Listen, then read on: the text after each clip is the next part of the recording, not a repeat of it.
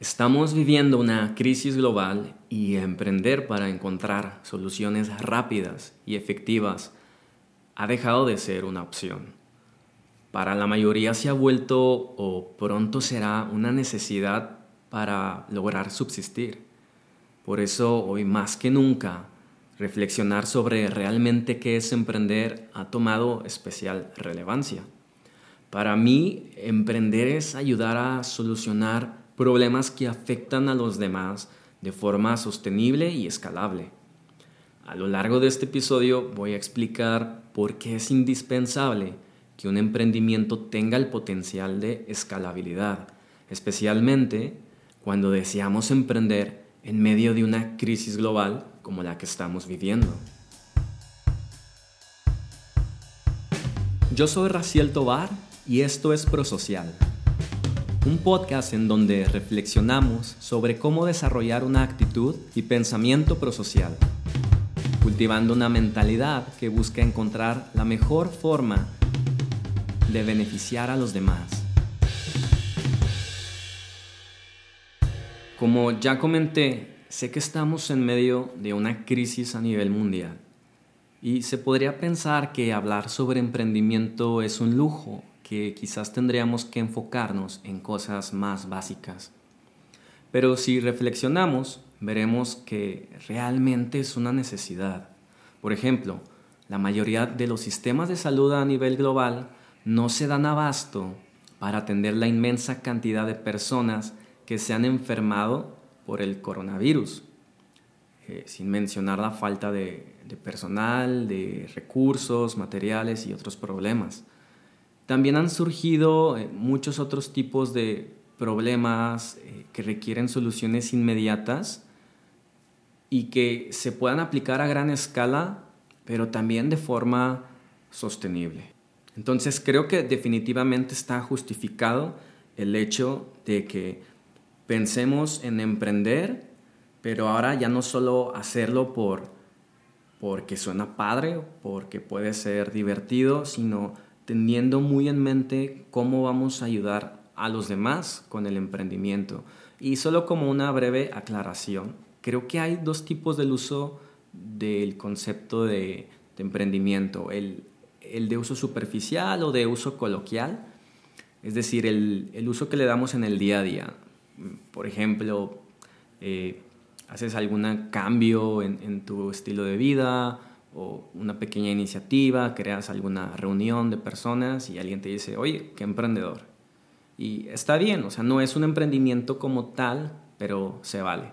Pero está también el, el de sentido más profundo, es decir, un emprendimiento que como tal, que si tú lo evalúas, lo mides, causa un impacto social a cualquier nivel. En este episodio estaré hablando de este nivel profundo de emprendimiento únicamente y no tanto del que nos referimos en el sentido cotidiano. No desacredito ningún otro tipo de emprendimiento o iniciativa, es meramente para que tengamos claro una dirección. Y antes de dar una definición que he creado para este episodio es mencionar qué es lo que se dice que es emprender. He leído y escuchado algunas definiciones de emprendimiento, eh, tanto en libros como en Google, y ninguna me ha convencido. Normalmente las respuestas son de tipo es hacer algo nuevo, es atreverse a hacer las cosas, es hacer eso en lo que tú crees, cumplir tus sueños, tener iniciativa. Pero creo que es una visión muy romántica. Es decir, no está mal, pero no me parece lo suficientemente sólidas estas, estas respuestas. Creo que podemos apuntar algo más alto, algo más concreto, porque miren, si lo pensamos, todos queremos de alguna forma cumplir nuestros sueños, nuestras metas, eh, hacer cosas diferentes, cosas padres, pero luego todo termina girando en torno a yo creo, yo pienso, yo siento. Y me parece que el emprendimiento no se trata de uno mismo, sino de los demás de generar un impacto eh, en la vida de las personas. Y de ahí que haya pensado en esta definición que dice así. Emprender es ayudar a solucionar problemas que afectan a los demás de forma sostenible y escalable. Entonces, esta definición tiene tres elementos. Primero, ayudar a solucionar problemas que afectan a los demás. Dos, de forma sostenible. Y tres, de forma escalable.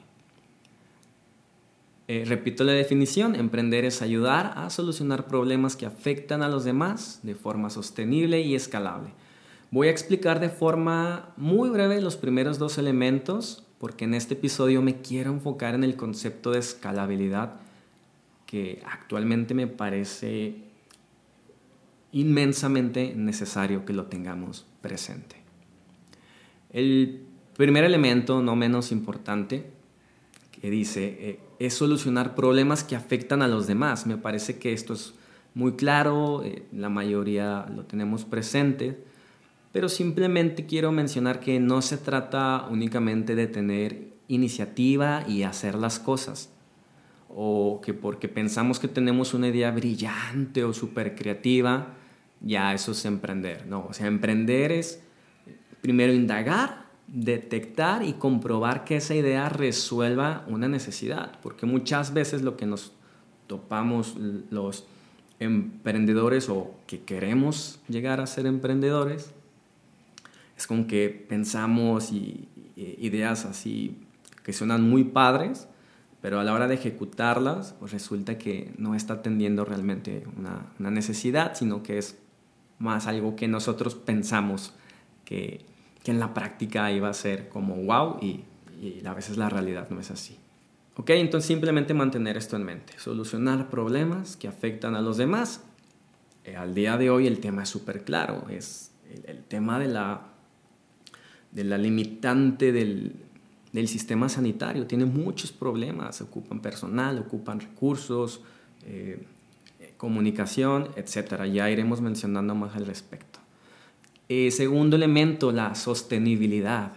Que la solución que encuentres o que idees pueda perdurar en el tiempo. Por ejemplo, quizás te gustaría encontrar la forma de recaudar un millón de pesos o dólares, elige tú el, monto, para donarlo a quien está siendo más afectado por la pandemia, ya sea eh, a personas enfermas, personas que no tienen empleo.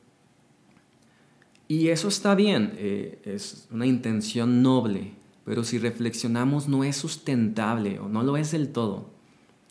Eh, porque una vez que tú dones ese dinero, se va a terminar casi de inmediato. En cambio, podrías usar ese millón o ese, ese monto para crear nuevos empleos, por ejemplo, a distancia poner una idea.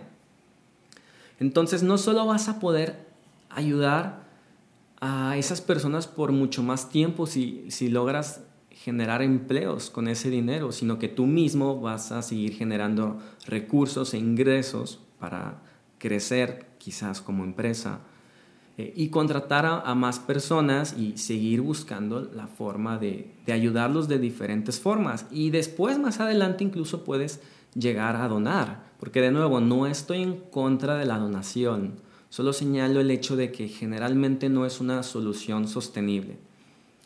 Eh, y solo para ejemplificar el, tema de la sostenibilidad, hay muchas otras eh, condiciones, condiciones o situaciones en las que un aparente emprendimiento no llega a serlo totalmente eh, porque no es sostenible, no es algo que aplique solo a las donaciones, sino a veces a una mal metodología o no se puede sistematizar, etc.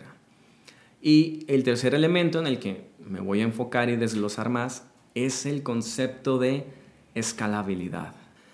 Escalabilidad es un concepto que me encanta en todos los sentidos. La primera vez que le puse atención fue, fue cuando leí un libro que se llama Startupismo de Frick Martínez, un autor mexicano pero quien me parece lo explica con mucha más profundidad es Eric Rice, un autor estadounidense, en su libro El método Lean Startup, que recomiendo definitivamente. Lo voy a dejar en las notas y links del episodio. En términos simples, escalabilidad se refiere al potencial de un sistema de crecer exponencialmente. Y a eso yo le agregaría que es relativamente fácil de replicar. Voy a intentar ilustrarlo con dos o quizás tres ejemplos. Para nuestro primer ejemplo, pensemos en el hecho de impartir cursos o capacitaciones. Me parece que hay dos formas de hacerlo, que puede ser de forma presencial o de forma online y bueno, está una tercera que es el, el mixto. Pero si me quedo con los primeros dos, la forma presencial tiene es una forma poco escalable. Y dos, el formato online es sumamente escalable. Después, a, a su vez, también podemos hacerlo de otras dos maneras. Una es con un formato estandarizado, es decir, te paras, te presentas, das tu charla, tu taller, lo vas cambiando conforme a tu experiencia. O dos, con un formato estandarizado, es decir, crear un protocolo, eh, hacer ciertas pruebas en las que tú evalúas que efectivamente está funcionando, eso en lo que tú estás eh, capacitando, atendiendo, y, de ahí que crees ciertos procesos. Eh, impartir cursos se podría decir que es un tipo de emprendimiento porque atiende una necesidad de, de otras personas, ya sea para un tema de salud, de educación, un tema técnico o empresarial. También se puede decir que es sostenible porque puedes cobrar por esos servicios, contratar personas que después te ayuden también con todo el trabajo, eh, la difusión, etc. Pero si nos quedamos con el método tradicional de darlo de forma presencial, eh, pensemos qué tan escalable es. No pongo en duda que se puede ayudar a muchas personas así. Quizás hay personas quien ha dado, eh, asesoría, consultoría durante años, yendo de cliente en cliente o de empresa en empresa. Pero sigue siendo muy limitado porque depende de la presencia física del experto o de este asesor o especialista. En cambio, con un curso, eh, taller en línea, grabado, podrías hacerlo de forma escalable y llegar a muchas más personas de forma exponencial. Ahora, no necesariamente algo tiene que hacerse de forma digital para que sea escalable. Es deseable, pero no es el único método. Otro sería eh, como ya lo mencioné, estandarizar ese taller o capacitación, por ejemplo. el doctor John Kabat-Zinn, que es el creador del programa de, mindfulness y reducción de estrés, eh, que he tenido la oportunidad de formarme en, este, en este formato, en estos programas de mindfulness. Eh, bueno, el primero se diseñó en el 79 en la Universidad de Massachusetts, antes de del Internet, por lo menos como lo conocemos. Y al sistematizarlo, crear un programa de ocho semanas con objetivos específicos, procesos.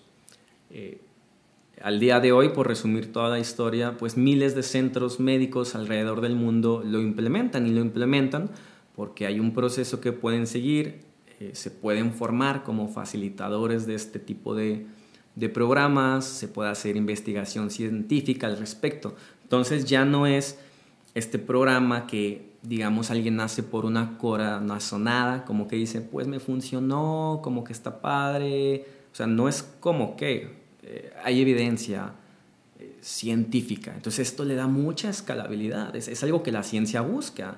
Eh, y de hecho está dentro de, digamos, de sus máximas, que es que se puedan replicar los resultados. Eh, solo continuando con este mismo ejemplo es el Sistema Nacional de Salud del Reino Unido, para que nos hagamos una idea, lo recomienda para pacientes diagnosticados con depresión. Bueno, un formato, una variante que es la terapia cognitiva basada en mindfulness para depresión. Y al ser grupal tiene, eh, pues tiene esta gran ventaja. O sea, el, el profesional de la salud, el psicólogo, eh, ya no tiene o no solo tiene eh, la posibilidad de ayudar paciente por paciente, sino que lo puede hacer de grupo a grupo y si después lo haces online, Eh, entonces, fíjense, podemos combinar métodos, estandarización con online. Por supuesto que ambos métodos tienen sus retos, tanto el hecho de llevar al, una enseñanza a, un modelo online, una serie de conocimientos, como el hecho de sistematizarlo, crear un protocolo, no es fácil, lleva tiempo. En el caso del curso, de los cursos en línea, eh, pues, hablar a la cámara, un micrófono, la difusión, encontrar la plataforma adecuada lleva su tiempo, puede ser muy cansado. En el tema de generar un estándar, un protocolo, no se diga, puede ser aburrido, tedioso, es un tema como que se vuelve como muy académico, pero definitivamente tiene sus recompensas. Y ya no hablo de, de tus recompensas eh, económicas, sino este potencial de poder llegar a beneficiar a cientos o miles de personas. Entonces, si nos queremos tomar en serio el, rol del emprendedor, creo que tenemos que buscar implementar métodos que nos permitan eh, tener un alcance, un alcance sistemático a nuestras comunidades y, llegar más lejos. Voy a explicar un segundo, una situación o ejemplo que estamos viviendo al día de hoy y es que una de las principales causas de la crisis ocasionada por el coronavirus no es solo la letalidad de la enfermedad, que suena que es relativamente baja, pero si tomas ya los casos absolutos, bueno, pues sí es, es grave. Pero además de eso es la incapacidad de nuestros sistemas de salud de poder dar una solución con suficiente escalabilidad o dicho de otra forma más simple, el personal sanitario no se da abasto ya no hablo solo de los recursos humanos, sino de los materiales. Creo que es admirable la inmensa labor humanitaria que todos los profesionales de salud y personal sanitario están haciendo. Eso no lo pongo en duda. Sin embargo, aunque seas médico o enfermero y estés haciendo guardias de 10 horas o hasta 16 horas, no por eso estás emprendiendo. Y por favor, no me lo tomen a mal. O sea, de nuevo, Insisto en que quien hace esto es admirable, es necesario. De lo contrario, el sistema de salud colapsaría mucho antes de lo esperado. No obstante, haciendo un análisis frío, lo que necesitamos, y recalco también, son soluciones escalables, acompañadas de, esta ayuda que también ya estamos recibiendo. Ahora ya es lo que estás pensando. Claro, ahí están ya varios países y laboratorios trabajando en la solución ideal, que sería crear una vacuna o por lo menos algún retroviral efectivo. Pero esto puede llevar meses o años si es que se llega a tal. Y más si a eso le sumamos que algunos gobiernos incluso han impedido a laboratorios privados hacer investigación para encontrar una vacuna porque han querido ellos tomar el, rol o el protagonismo para que el mismo gobierno sea quien lo encuentre.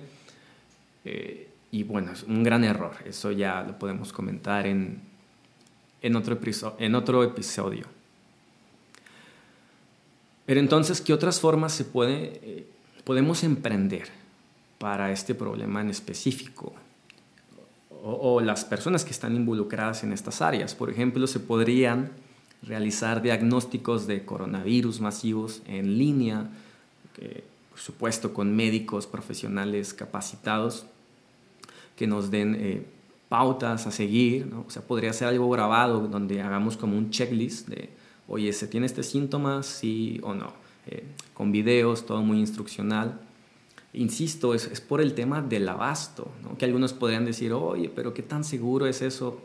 Pues tenemos que evitar la, el colapso del sistema sanitario, dar capacitaciones en línea para los cuidadores con pacientes que tienen problemas de moderados a graves y que no han eh, o no tienen el, el ingreso eh, a un hospital porque falta el espacio, la forma, buscar la forma de fabricar material necesario, eh, respiradores, estos eh, ventiladores que se necesitan, eh, las personas que están graves, por ejemplo, fabricándolos con impresoras 3D, lo cual me parece que algunos países están están haciendo. Pero estas son simplemente algunas ideas para el sector sanitario. Seguramente muchas otras personas ya lo, ya lo han comentado o, ya lo están empezando a implementar. Yo lo único que quiero dar es no, no es dar una solución a, a, este problema, sino el que tengamos presente la, la escalabilidad, o sea, cómo atender a un, un problema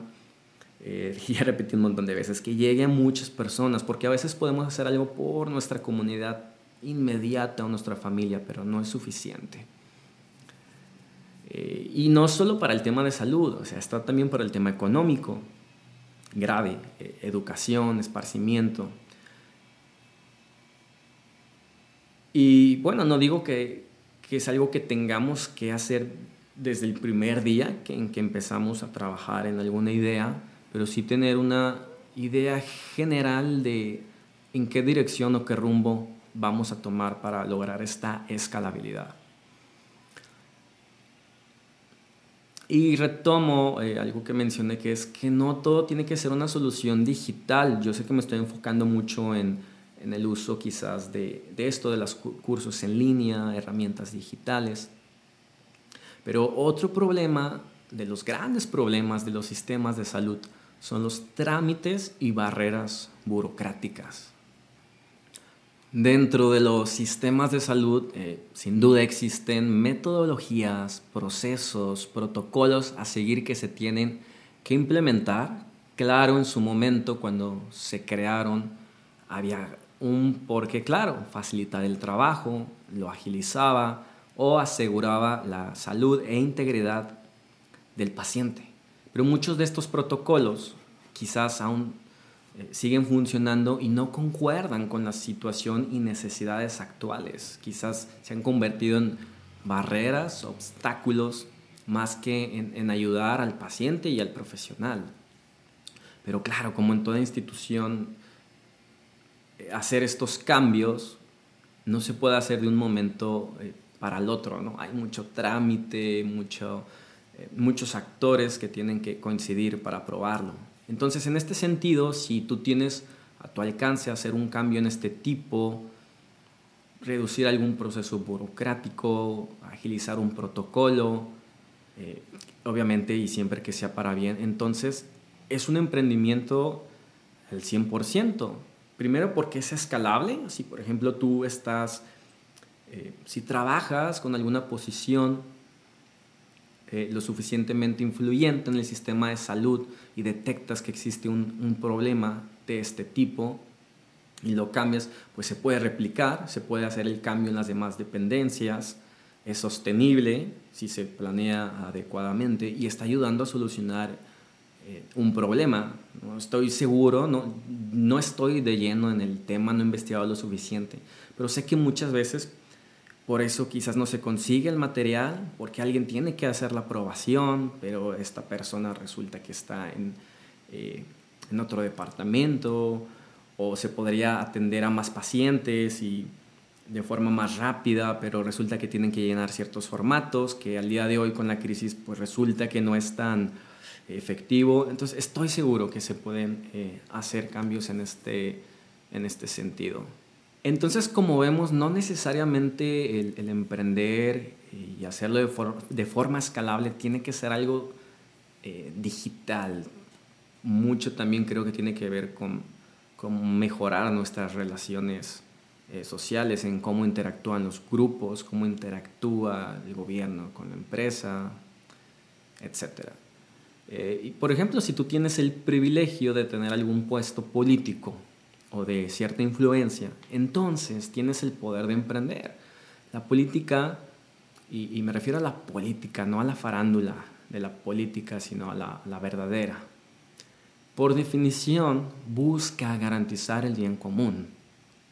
Entonces, ¿qué mejor posición para emprender que usando estas herramientas que como alguien dentro del mundo de la política tiene a, su alcance para generar estos cambios que son sumamente eh, de gran alcance. No obstante, debemos tener en claro que no necesitamos ser influyentes ni tener demasiados recursos para, para emprender.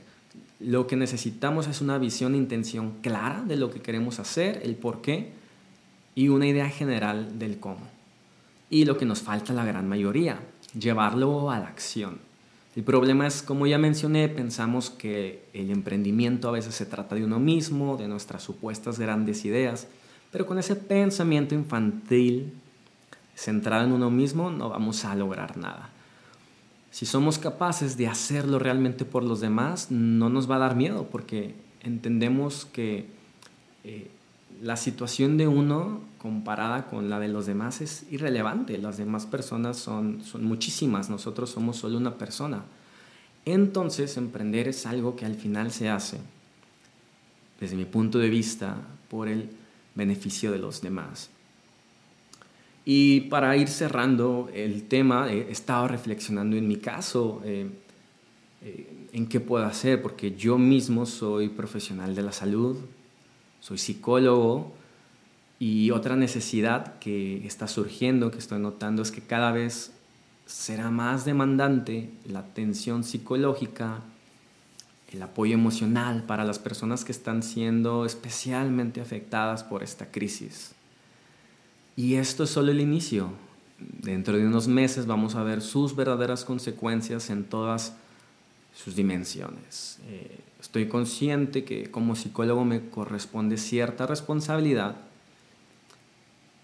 porque eventualmente es probable que los psicólogos eh, no se den abasto.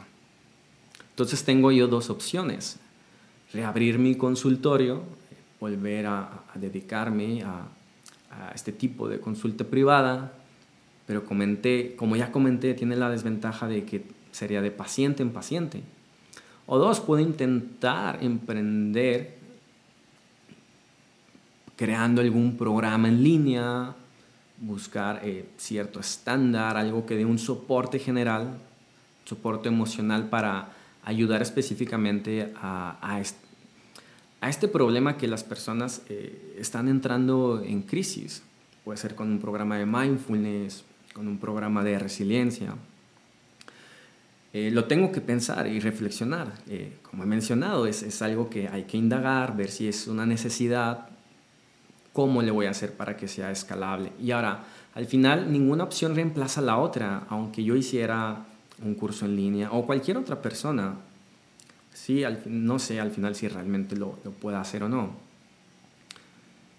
Pero aunque se haga, no es que se vaya a reemplazar la atención individual, ¿no? sino que, eh, por ejemplo, hace un par de años publiqué un curso de mindfulness en línea y tengo por ahí ejercicios gratuitos y algunos colegas a lo largo del tiempo, eh, a lo largo del tiempo me los han pedido como un complemento para el tratamiento de, sus pacientes, eh, el tema de ansiedad, el tema del, estrés. Entonces ahora mi reto tal vez era diseñar un programa eh, de acuerdo a las necesidades actuales. Bueno, como conclusión me quedo con la definición que les di, que emprender es ayudar a solucionar problemas, que afectan a los demás de forma sostenible y escalable. Pero esa es mi visión. Por favor, dime qué piensas tú. Dime si estás de acuerdo o no, si esto te hace algo de sentido. Puedes escribirme a mi Instagram. Eh, me encuentras como Raciel Tobar o al del podcast, eh, Prosocial Podcast. Y si quieres leer las notas y transcripción de este episodio, eh, van a estar pronto disponibles en prosocial.pro. Muchas gracias por escucharme. Yo soy Raciel Tobar y esto fue Prosocial Podcast.